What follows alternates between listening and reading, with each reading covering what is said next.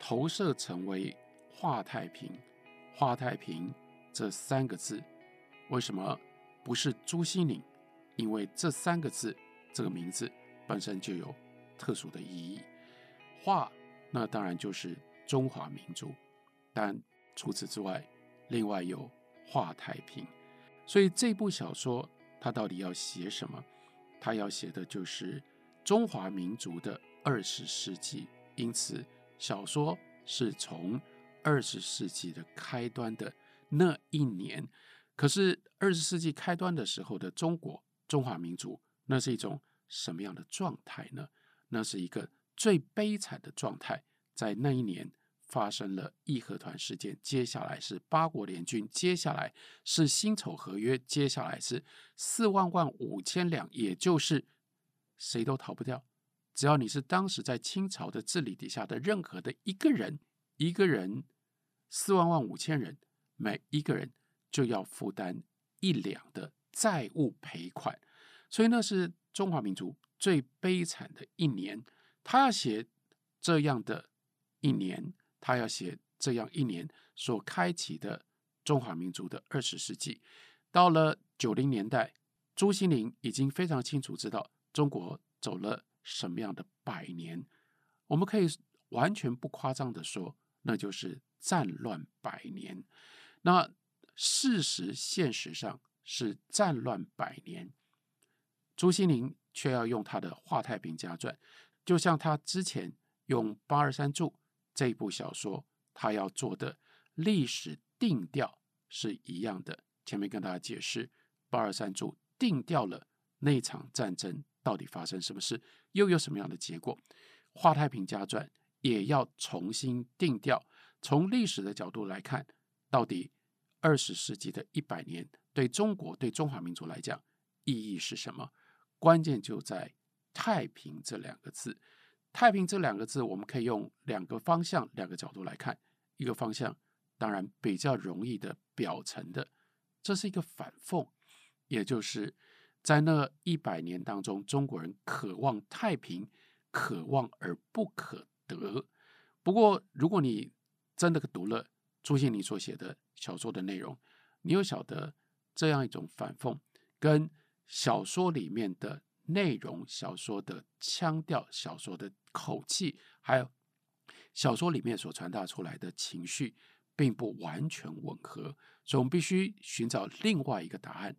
另外一个答案就是，朱西甯要写在那个表层的，当然表层不是它没有作用，还有一定的作用，可是在这个表层的连续的战乱的这样的一个。时代这样的一个历史的底下，另外有一些东西，另外这些东西是我们用平常学习历史的方式，我们学习历史，我们学习什么？我们学习人物，更重要的是我们学习事件，我们学习叫做大事，大事就是改变当时一般人的日常生活的走向，带来冲击的这些重大的事件。如果我们用这种方式、用这种角度看到的历史，这一百年对中华民族来讲，那就是战乱。可是，如果你拨开了这一层的表面，你会看到，就像是底层的那个水的底下的浮流一样，浮流就不像表面的水会波动的这么快，有这么多的风浪。相对的，在那个浮流，在那个底层，它是安稳的。中华民族在历史上面。有一种特殊的力量，有一种特殊的性质，所以即使是二十世纪，即使是这百年开端最惊人的那样一种翻天覆地的大变化、大冲击，都没有真正的打扰或者是彻底取消在那个底层的这一份太平。所以他要写这一个太平的状态，我们可以举一个清楚的例子。例如说，在小说里面有一章，它的标题叫做《天子下殿走》，有一长串在讲什么呢？在讲种菜，菜园四周举树林梢上，像是灯火照上去的落日余晖。我父，因为那个时候他还没有出生，所以他就记忆当中他看到的是他的爸爸，所以叫做我父。我父年幼的老毛病又犯了，一路走走，一路仰脸张望，找树梢上的鸟窝，眼睛还是尖得很。任凭树有多么样的枝叶茂盛，鸟窝藏得多么深，都休想瞒过我父比老鹰还要尖的一对利眼。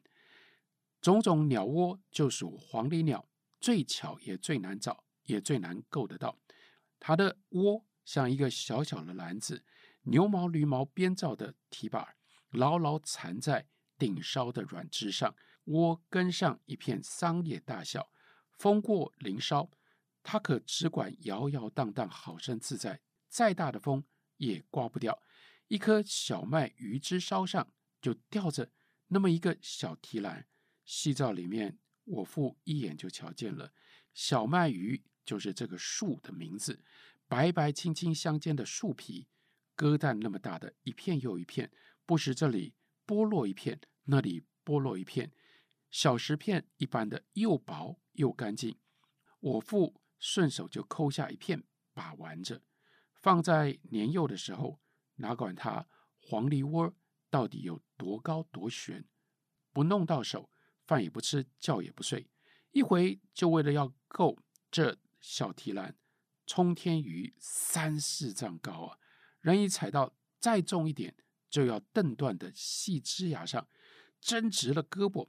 去把那梢上挂着鸟窝的软条，只差那一差远，就那么小小一差，哪肯甘心？腿比胳膊长，学着猴子伸直了腿过去，拿脚趾头去夹，更气人。斜眼看后去，只差半差，再换个架势，一只手翠住没有手脖子那么粗的枝，一只脚呢叉住。树哑巴，人撇成了一个大字，另一边手脚齐伸过去，再趁着劲儿冲那里摆晃，死定了心，今天非把这个小提篮弄到手不可。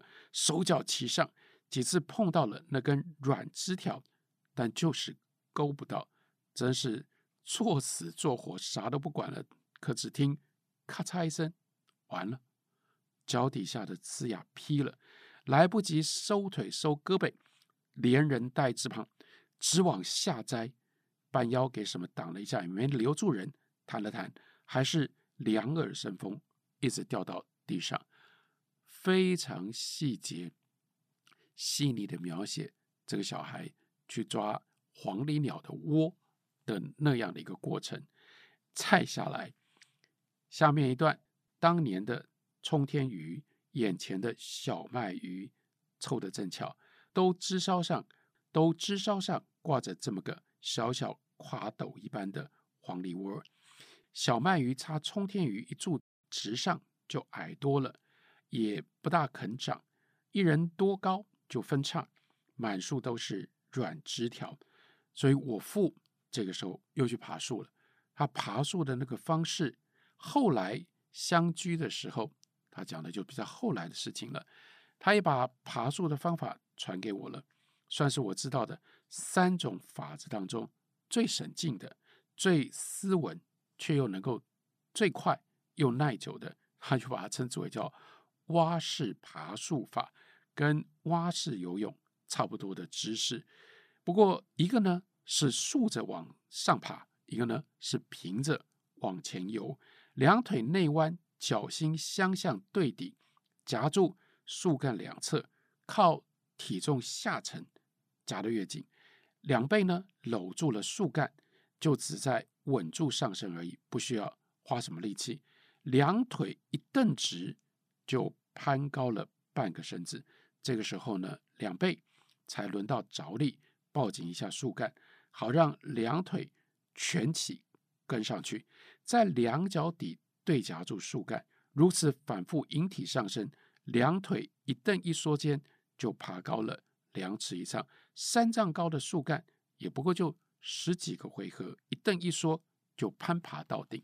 这是这一段细致的去写如何爬树，然后再下来又讲到了庄户人家蹲着干活，就不会有带着板凳下湖的道理，不只是不方便，更重要的是蹲着还要挪着，像割麦、割草、割花生秧子种种，都跟戏台上武大郎的矮子步差不多。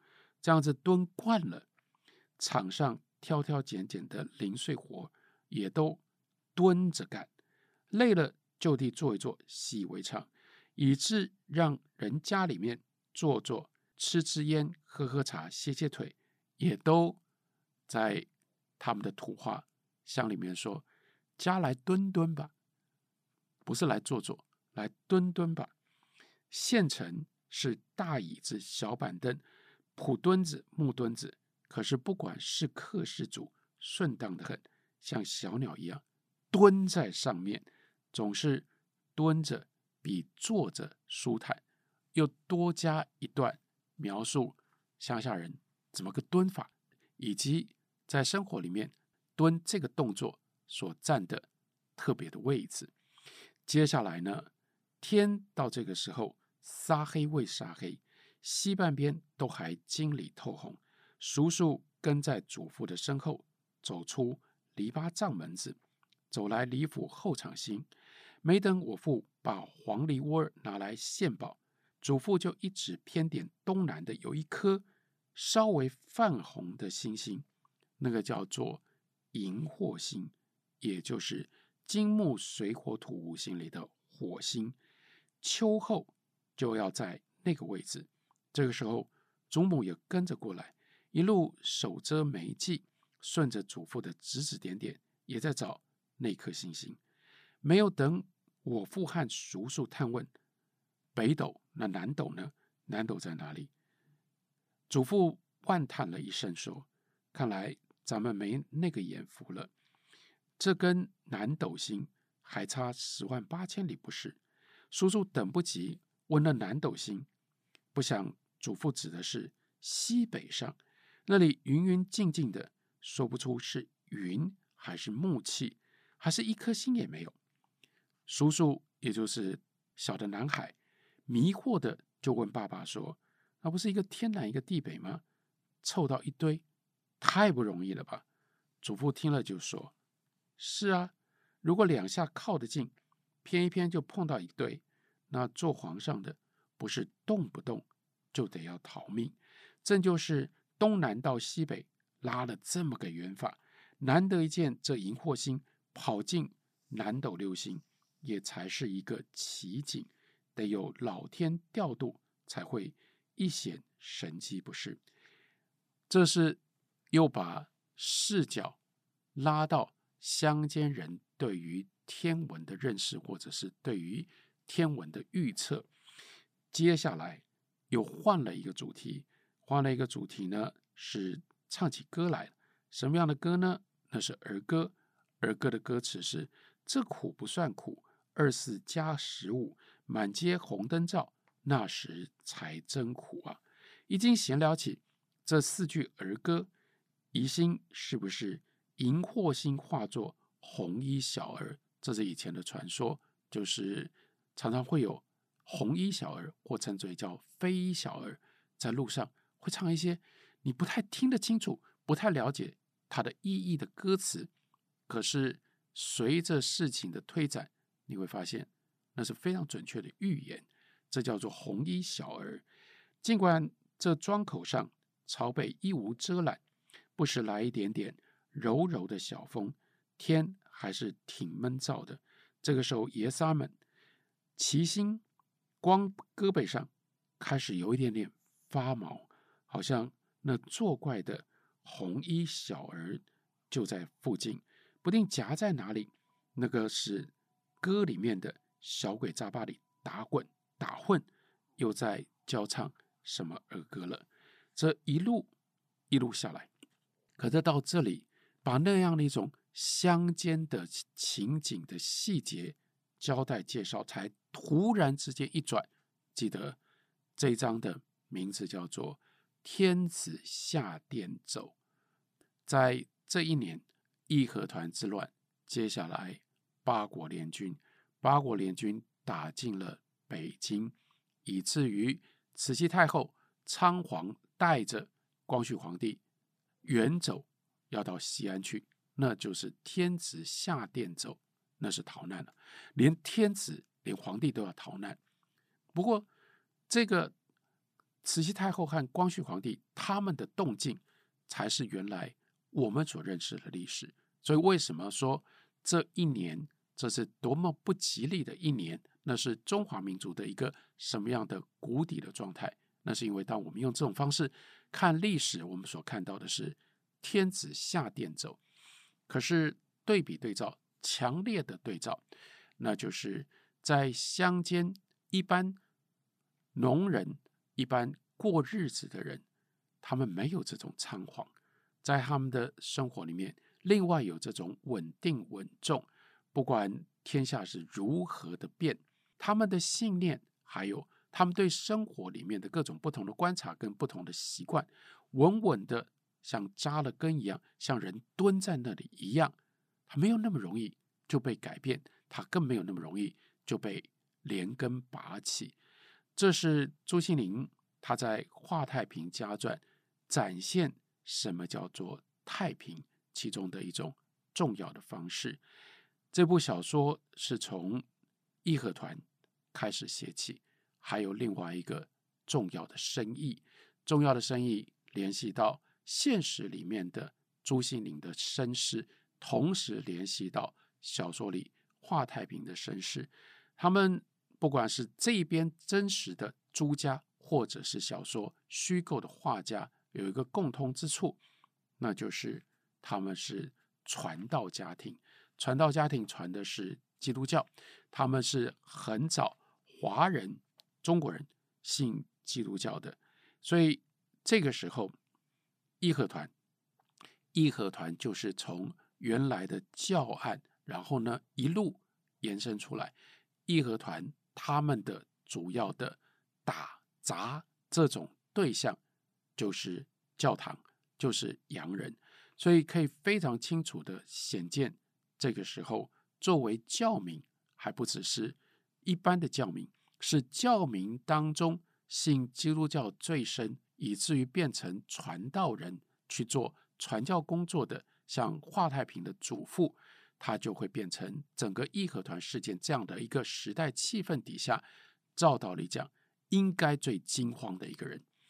所以，再换另外的这样的一个角度，为我们来解释。什么叫做太平？那这就是非常非常不同的朱家或者是画家他们的来历。我们看到在《华太平家传》另外标题叫做“斯文在斯”这一章里面，“斯文在斯”它有一个来历，这个典故是《论语》当中叫做“子谓于匡”。那孔子在匡这个地方。遭到了巨大的灾难，可是孔子在那样的一个灾厄当中，他仍然表现了他的自信心。他就说：“那我是一个文化的传承者，现在文化不就在我的身上吗？如果老天、上天认为这样的一个文化是有价值的、是重要的，那我干嘛要怕这些匡人呢？我有我的文化上面的使命，我就应该要有。”来自于这种使命的自信心，我知道这个匡人不能够奈我如何，这非常重要。也就是在显现那个时候，虽然受到义和团这种扶清灭洋，尤其是要灭洋，灭洋其中有一部分要灭教，在那样的一种威胁底下，一个真正的信仰者，像华太平的祖父华长老，他用什么样方式来安慰自己？但很有趣的是，他安慰自己的方法是把自己投射以《论语》作为经典，以孔子作为他的模仿的对象。所以换句话说，这就充分地显现出来，画家还有也就是现实当中的朱家，他们最大的特色，虽然他不是基督徒，可是他们很努力的是要把基督教跟中国的文化，不是要用基督教。取代中国文化，而是要把这两者尽可能的融合为一。所以他们要创造的是一种能够让中国人接受的一种基督教的信仰。那怎么做呢？这就是具体的、现实的细节了。所以呢，我父让叔叔细讲了一遍子谓于匡，先就惊异这天下大事，原来人人都有一份。所以这也不完全是孔子一个人承担天下责任，是说天下美好的事物，像文明，或者是如果基督教所讲的这个宗教信仰，我们每一个人都有保卫它的权利，我们也就每一个人都有把这样美好的东西传承下去的一份责任。如果你承担这样的责任，不管这个时代怎么样的变，不管这个时代怎么样的乱。就会有一种冥冥当中的力量在保护你，让你可以把这样美好的东西保存着，然后传给下一代。圣经上说：“施的一份，受的一份，还多加一句：施比受更为有福。”于是，孔子跟圣经就这么自然的连接在一起了。为了这个，就不光是圣人贤人在那里独撑着。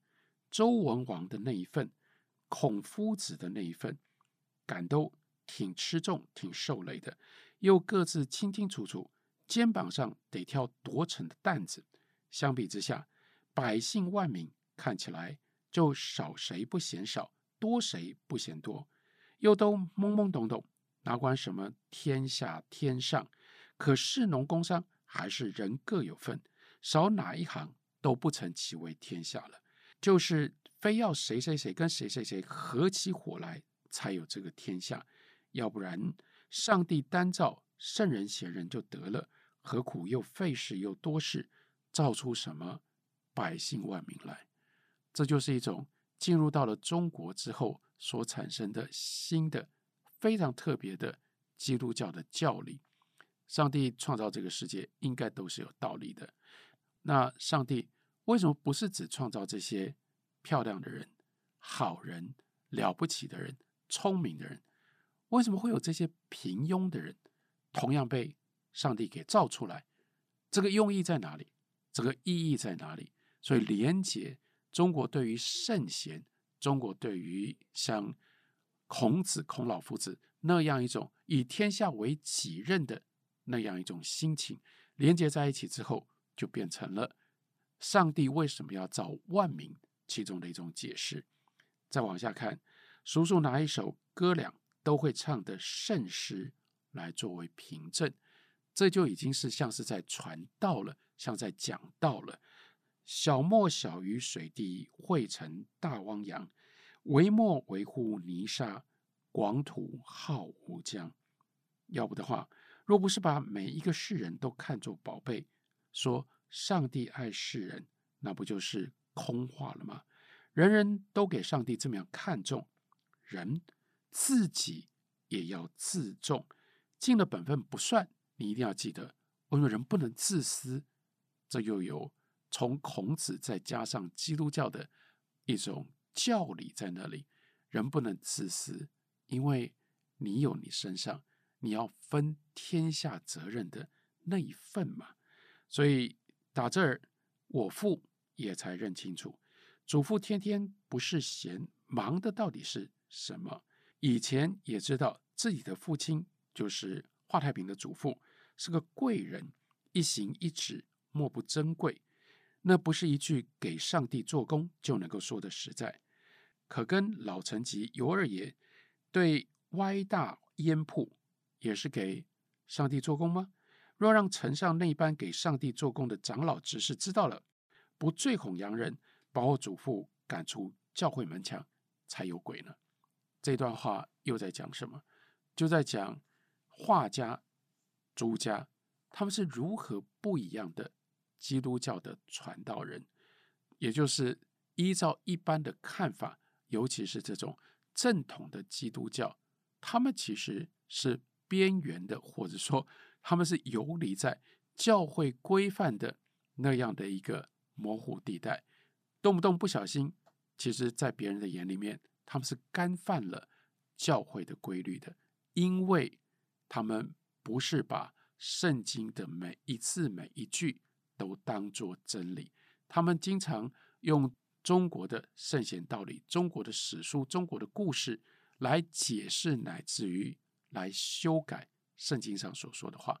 更进一步的，他们很多时候是把中国文化、中国社会里面的许许多多的内容跟基督教混同在一起，以至于到后来，甚至再也弄不清楚哪一部分来自于基督教，哪一部分来自于中国文化。